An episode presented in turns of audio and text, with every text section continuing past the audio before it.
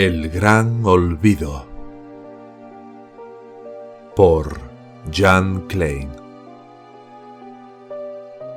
Todo el problema de morir se basa en la premisa de que nacemos, de que algo nace y algo muere. Entonces, el primer paso es esta pregunta. ¿Quién o qué nace? ¿Y quién o qué muere? La idea de nacer es sólo eso, una idea. Es información de segunda mano. Es lo que nos dijeron nuestras madres. Si nos preguntamos, ¿sé que nací? Y miramos de cerca, veremos que sí, una percepción nace y muere, pero no podemos decir, yo nací.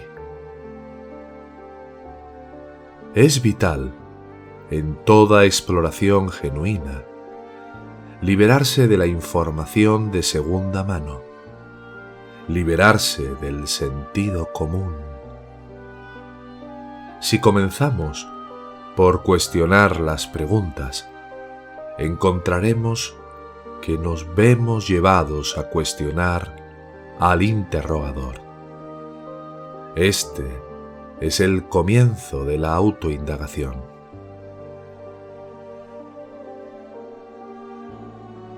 Cuando dejamos ir la información de segunda mano, nos encontramos cara a cara, con hechos desnudos, preceptos en lugar de conceptos. Cuando dejamos de lado la ensoñación, las hipótesis, y lo que se da por sentado. Nos quedamos con el núcleo del problema, que yo diría en este caso, ¿por qué hablar de muerte antes de saber qué es la vida? Porque si no sabemos qué es la vida, ¿cómo podemos siquiera empezar a hablar de muerte? Así que primero, hablemos de la vida. Las expresiones de la vida aparecen y desaparecen en nuestra conciencia. Sabemos qué es el tiempo. Sabemos qué es el espacio. Sabemos qué es una experiencia. ¿Cómo podríamos saber estas cosas si no supiéramos, de alguna manera, también lo que significa atemporal, sin espacio, sin experiencia? ¿Podemos conocer el blanco sin hacer referencia al negro? ¿Podemos conocer la oscuridad sin hacer referencia a la luz? Conocemos la impermanencia porque de alguna manera conocemos la permanencia. Esta permanencia no es una experiencia en el tiempo y el espacio. No es una condición. No pertenece a la existencia, porque la existencia está en el tiempo y el espacio. Esencialmente, no es nada, pero de alguna manera nos referimos a esta nada muy a menudo. Es el trasfondo desde el que funcionamos. No tiene nada que ver con la sucesión, con el pasado y el futuro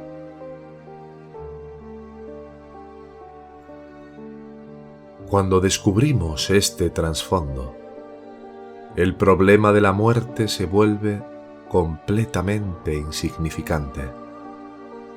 Cuando esta conciencia atemporal desde la que funcionamos inconscientemente, se vuelve consciente, consciente de sí misma. Entonces, sabemos que lo que somos es atemporal y espacial. Sabemos lo que es la vida y ni siquiera se nos ocurre pensar en la muerte, porque vivimos conscientemente en este trasfondo eterno, en el ahora, y la sucesión es sólo una expresión de este ahora. La verdadera pregunta entonces es, ¿cómo puedo llegar a conocer la vida para que la muerte no tenga sentido? Yo diría que nunca podremos saber de forma objetiva qué es la vida. Solo podemos ser vida, ser el conocimiento. Este saber es una apercepción instantánea, libre de espacio y tiempo, en la que no hay un conocedor y algo conocido. Es el despertar de la vida en plenitud. Este despertar es nuestro verdadero nacimiento. El nacimiento fenomenal es sólo un accidente y su surgirá y seguirá siendo un accidente mientras no se explore nuestra naturaleza real, nuestro nacimiento real. Una vez que estamos despiertos en la vida, somos profundamente conscientes de que no somos un objeto conceptual. No surge el objeto y el reflejo de objetivarse. Es un estado de profunda apertura, una ausencia total de ser cualquier cosa, donde hay simplemente vida, ser. Es intemporal y adimensional, y no puede objetivarse, es decir, experimentarse no nace y lo que no nace no puede morir. En este no estado original, la idea de la muerte ni siquiera ocurre. El miedo a morir proviene de confundirse con el cuerpo-mente. Este error es sólo un pensamiento. Entonces, realmente el miedo a morir proviene de la capacidad de pensar. Cuando no hay pensamiento, no hay espacio ni tiempo. El espacio, el tiempo, el ir y venir, el pasado, el futuro, solo existen en el pensamiento no tienen una realidad autónoma.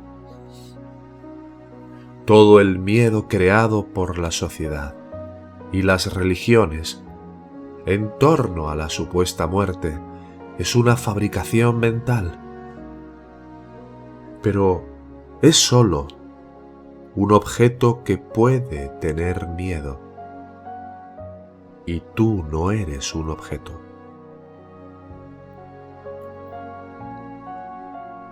Morir a nivel biológico no crea miedo. El miedo está en la mente, no en el cuerpo. El miedo a morir es sólo la anticipación de que yo desaparecerá. La idea de una desaparición final destruye toda seguridad para la imagen del yo. Pero este tú, yo, esta autoimagen es también una construcción de pensamiento elaborada a partir de la memoria. el poderoso instinto de lo que se llama erróneamente autoconservación. El término muestra cómo nos hemos identificado con el cuerpo-mente. Es meramente supervivencia biológica. La vida no tiene deseos. Pero el cuerpo-mente es una expresión de la vida, por lo que se podría decir que el deseo de mantenerse vivo proviene de la vida misma, como expresión de la vida. El cuerpo realiza el curso inherente a su naturaleza.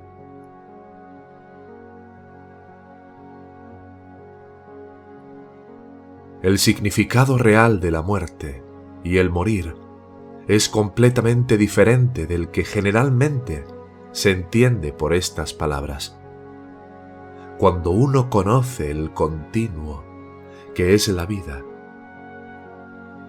se siente que todas las percepciones, de las cuales nuestro cuerpo es sólo una, aparecen y desaparecen en la conciencia.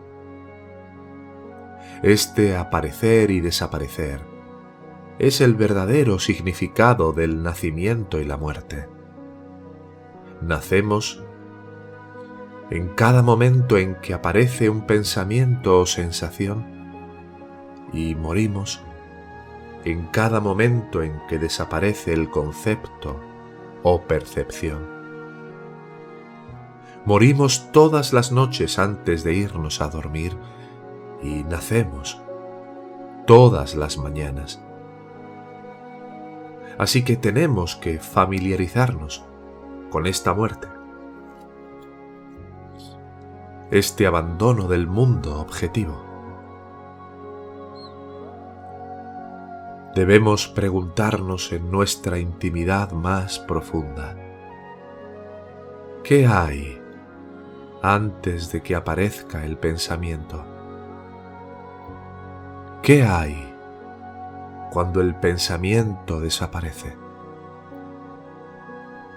¿Qué hay cuando el cuerpo se duerme y antes de que se despierte. Cuando observamos de cerca, encontraremos no la ausencia que dimos por sentada, sino una presencia, una presencia que sin embargo no puede ser objetivada. Es demasiado pronto es lo más cercano de lo más cercano.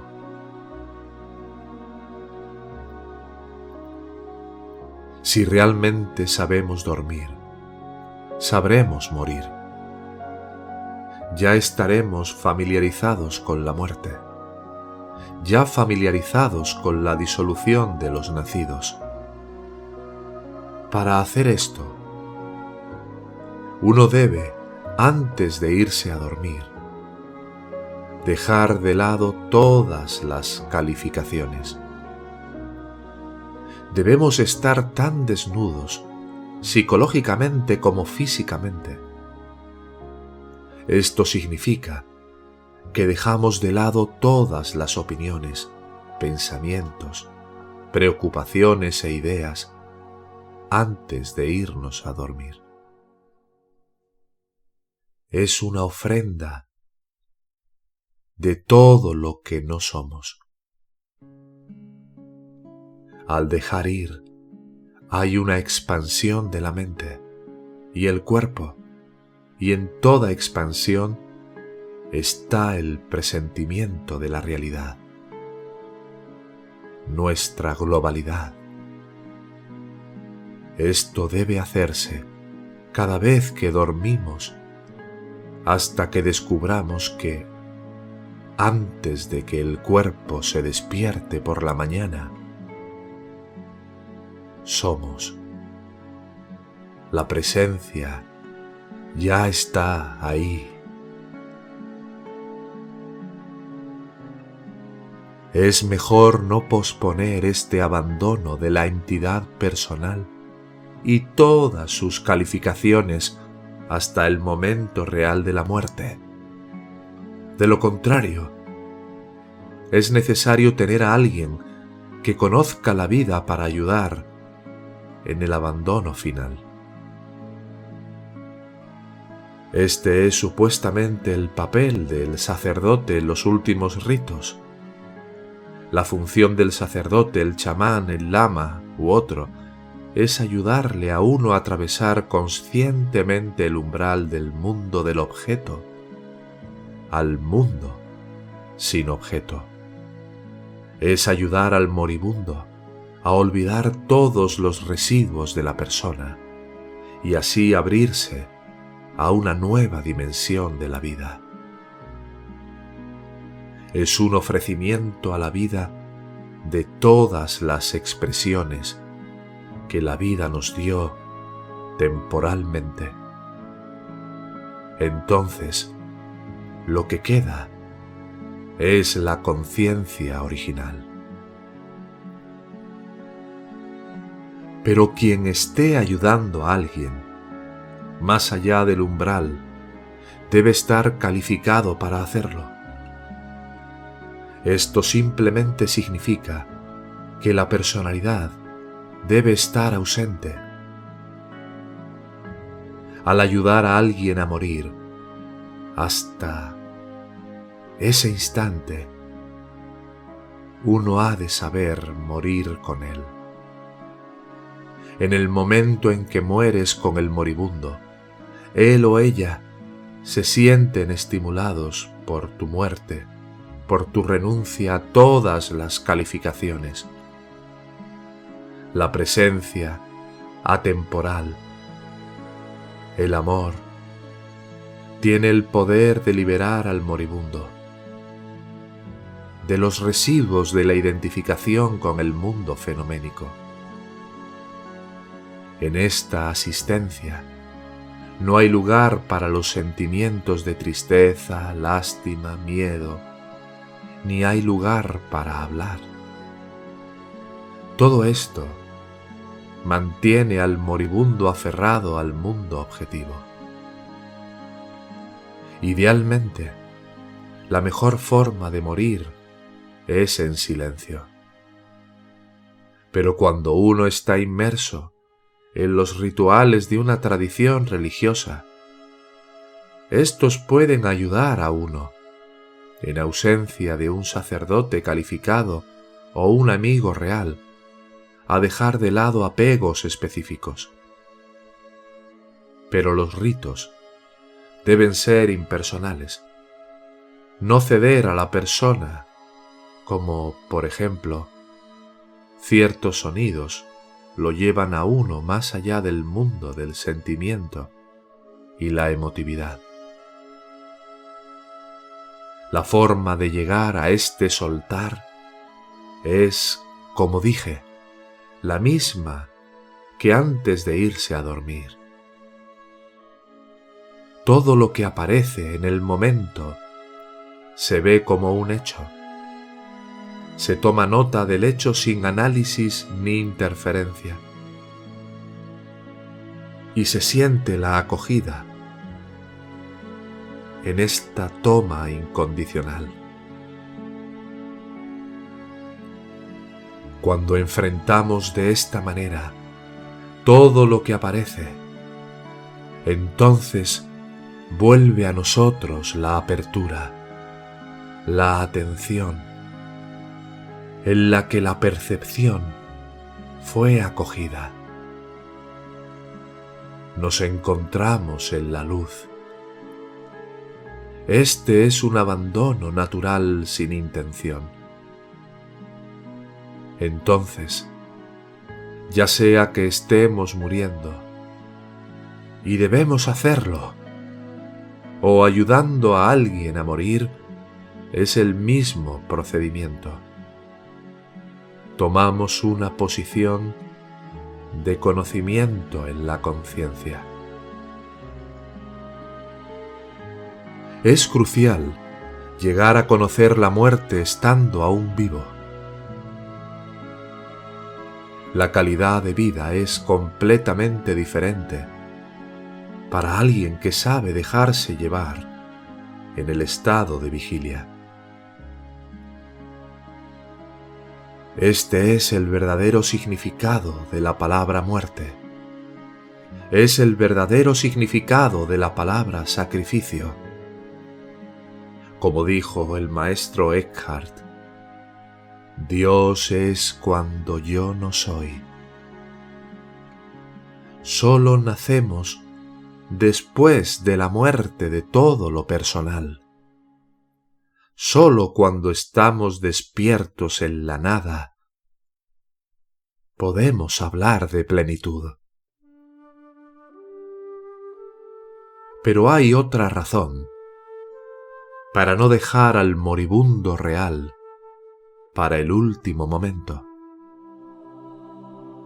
Existe el peligro real de quedarse pegado a las expresiones de la vida y en el momento de la muerte enfatizar el objeto, de modo que uno sea llevado pasivamente al más allá.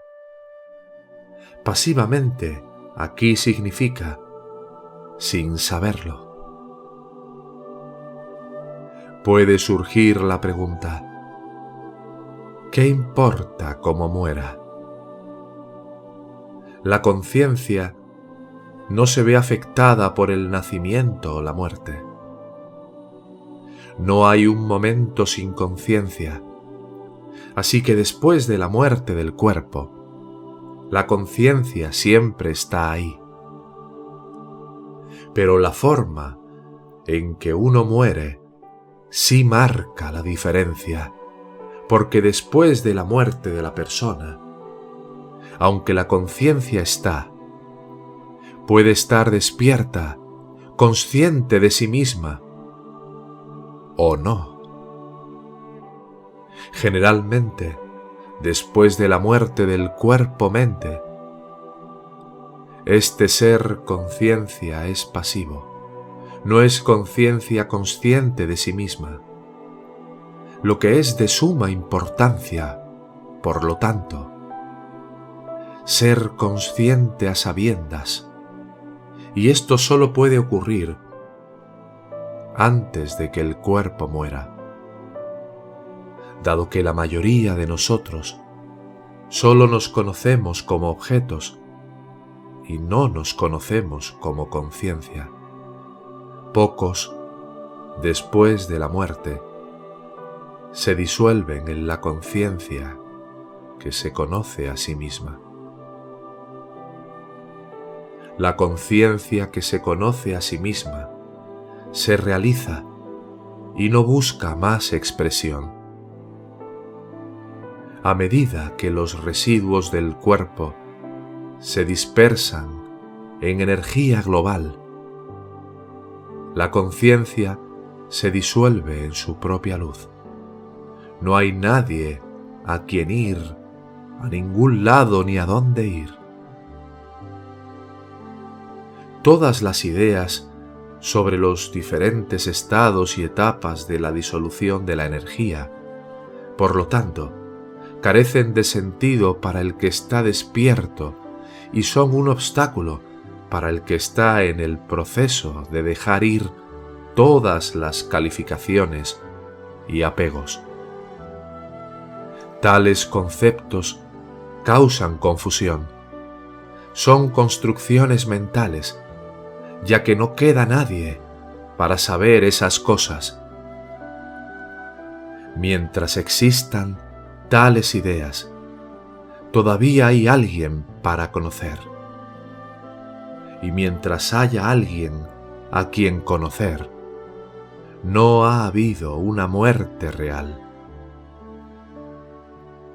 Es posible que en alguien que todavía está fijo en el mundo objetivo, identificado con la personalidad, los hijos, el cónyuge, el dinero, la vocación, etc., pueda ser difícil que la energía se disuelva. Permanece concentrado. Es por eso que hay rituales de varios tipos que ayudan a disolver la energía y ayudan a renunciar a todo control sobre el plano fenoménico. Y es por eso que a veces, aunque el cuerpo no sea visible, aún pueden quedar residuos de la personalidad.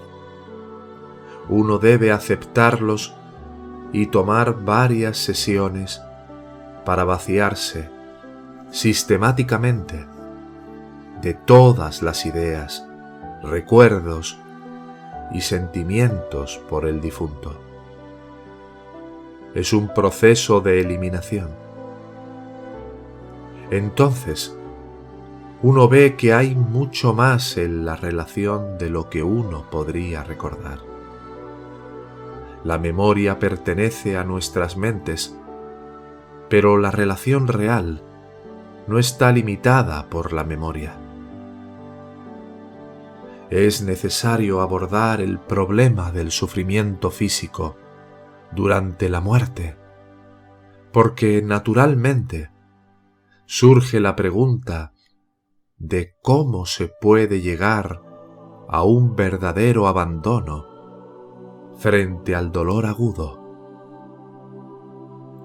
Lo primero que es preciso aclarar es que el dolor debe ser visto como un objeto, como cualquier otro objeto, desde la perspectiva de que lo que somos, fundamentalmente, no es un objeto, y no podemos tener miedo ni sentir dolor. Por lo tanto, debemos ser absolutamente claros sobre nuestra profunda no participación en los eventos que rodean la sensación que llamamos dolor o enfermedad. No podemos decir, tengo miedo, tengo dolor, me estoy muriendo, porque el yo no cambia ni cambia. Es el cuerpo el que siente la sensación y la mente la que crea el miedo. Una vez que hay claridad sobre lo que uno no es, el cuerpo y sus sensaciones, la mente y sus pensamientos, el sufrimiento se reduce drásticamente. Entonces, la sensación, la enfermedad, se pueden afrontar directamente, sin interferencias psicológicas. El dolor, como todo objeto, es un indicador de nuestra naturaleza real. Hay que verlo con objetividad, frente a nosotros, como si el cuerpo perteneciera a otro. Al objetivarlo, nos liberamos de él. Ya no nos ahogamos en la enfermedad, la sensación y en el espacio psicológico así creado. Se vislumbrará una verdadera liberación de la carga. No es suficiente notar vagamente este breve sentimiento de desapego debemos interesarnos de verdad en este sentimiento de libertad, es decir, convertirlo a su vez en objeto de atención, sostener y vivir en este sentimiento de libertad. Con ello, viene la convicción de que uno no es ni el cuerpo sano, ni el mal sano. la enfermedad y la muerte son una oportunidad, por excelencia, de esclarecer el error fundamental de nuestra existencia, que hemos identificado la conciencia, la vida, con su objeto, y es a través de este error que surge todo conflicto y sufrimiento. La enfermedad, entonces, es un regalo, un regalo que nos ayuda a darnos cuenta más rápidamente de lo que no somos. Nos brinda una oportunidad que no debemos rechazar, ser lo que somos. Nuestro vivir en plenitud estimula nuestro entorno, nuestra familia y amigos. Diría que estimula la vida en ellos, a sabiendas o sin saberlo. Comparten la vida con nosotros y al morir, ni nosotros ni ellos nos sentiremos aislados. Este sentimiento de vida permanecerá y continuará, estimulándolos, porque la vida es eterna y en ella todo es unidad. Pero generalmente la familia y los amigos no tienen una relación honesta con el moribundo. Continúan de alguna manera aferrándose tratando de salvar a la persona. No le dejan encontrarse con la luz. Esto se debe a que las relaciones en la familia son de objeto a objeto, de persona a persona. Entonces, es mejor no tener la familia presente en el momento de morir si no pueden realizar los últimos ritos ser sacerdotes, por así decirlo, es decir, morir contigo. Es importante que el moribundo ofrezca conscientemente las expresiones de la vida. Sin embargo, en determinadas circunstancias, la claridad puede verse afectada por la intensidad del dolor o el uso de medicamentos para aliviar este. En el mismo momento de la liberación final, la naturaleza suele hacerse cargo y el dolor no nubla la conciencia. Por lo que a la hora de ayudar a un moribundo, el médico tiene una gran responsabilidad. Ante todo, debe representar la salud, la vida, y como el sacerdote, preparar al paciente para la liberación final. El médico también debe morir con el paciente. Se necesita todo su talento para ayudar primero al paciente a distanciarse de la identificación con el objeto y luego, para ver con precisión cuánta medicación es necesaria para hacer posible este distanciamiento. El paciente debe mantener una profunda conciencia de lo que está sucediendo. O prolongar la vida artificialmente o quitarse la vida prematuramente es una profunda falta de respeto por todo lo que la vida nos ha dado. Es una falta de gratitud, una profunda ignorancia.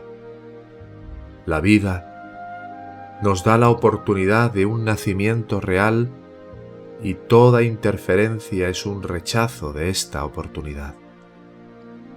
Cuando uno despierta en el yo real, el destino de todo lo que somos.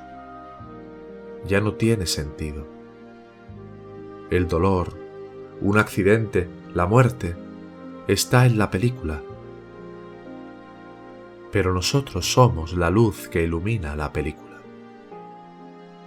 Entonces pensar en el destino del cuerpo e intentar interferir es una marca de egocentrismo y falta de amor. Solo un ego puede tener conceptos e intenciones Y mientras vivamos como el ego, contraído, tendremos una visión falsa de lo que es la vida. Lo que generalmente llamamos mi vida pertenece solo a la mente y por lo tanto parece tener lugar en sucesión. La ilusión de la vida como tiempo nos da la impresión de que podemos interferir.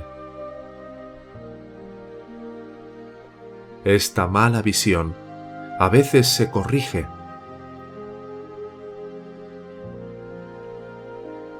y puede hacerse antes de morir, cuando hay un recuerdo panorámico de toda la vida. Esto se debe a que se produce un abandono repentino del control de la mente, de la canalización del propio ser en una estricta sucesión en el tiempo y el espacio. En este repentino abandono, somos expulsados a lo intemporal y los hechos se nos aparecen sin todos los pensamientos intermedios que generalmente califican cada hecho. Este panorama suele ocurrir en una crisis cuando hay un abandono muy dramático. En una muerte natural, uno es suavemente disuelto en el ser. La muerte real es, entonces, la muerte del vivir conceptual. La vida es presencia, siempre en el aquí y ahora, el momento mismo. En ausencia de la persona, simplemente hay una acción viva, no volitiva, Vivir sin voluntad es vivir en felicidad. Solo en la vida no intencional hay aceptación. Y solo en la aceptación, en la acogida, se pueden ver claramente todos los elementos de una situación. Cuando vivimos aceptando, la enfermedad no tiene control, no tiene sustancia, y tenemos la mayor posibilidad de mejorar. Todos los cambios que experimenta el cuerpo son hipotéticos y transicionales, pero no hay nada hipotético sobre lo que realmente somos. La conciencia es anterior al cuerpo, es anterior al pensamiento está entre dos conceptos o percepciones. Es conciencia silenciosa, sin nombre, sin atributo. Es el abandono total de todas las calificaciones, la libertad de todas las identificaciones. Es la presencia eterna que tomamos por ausencia cuando uno vive conscientemente en esta presencia. No hay muerte. Entonces, cuando veas que ha llegado el momento de partir y has aprendido cómo, incluso diría que aprendiste la técnica de rendirse, es extremadamente hermoso. Morir entonces es agradecer. Agradecer por haber tenido la oportunidad de conocer la vida, de ser el saber, de darse las gracias. En el gran olvido de todo lo que no somos. Morir es la liberación total a la apertura la apertura a la luz.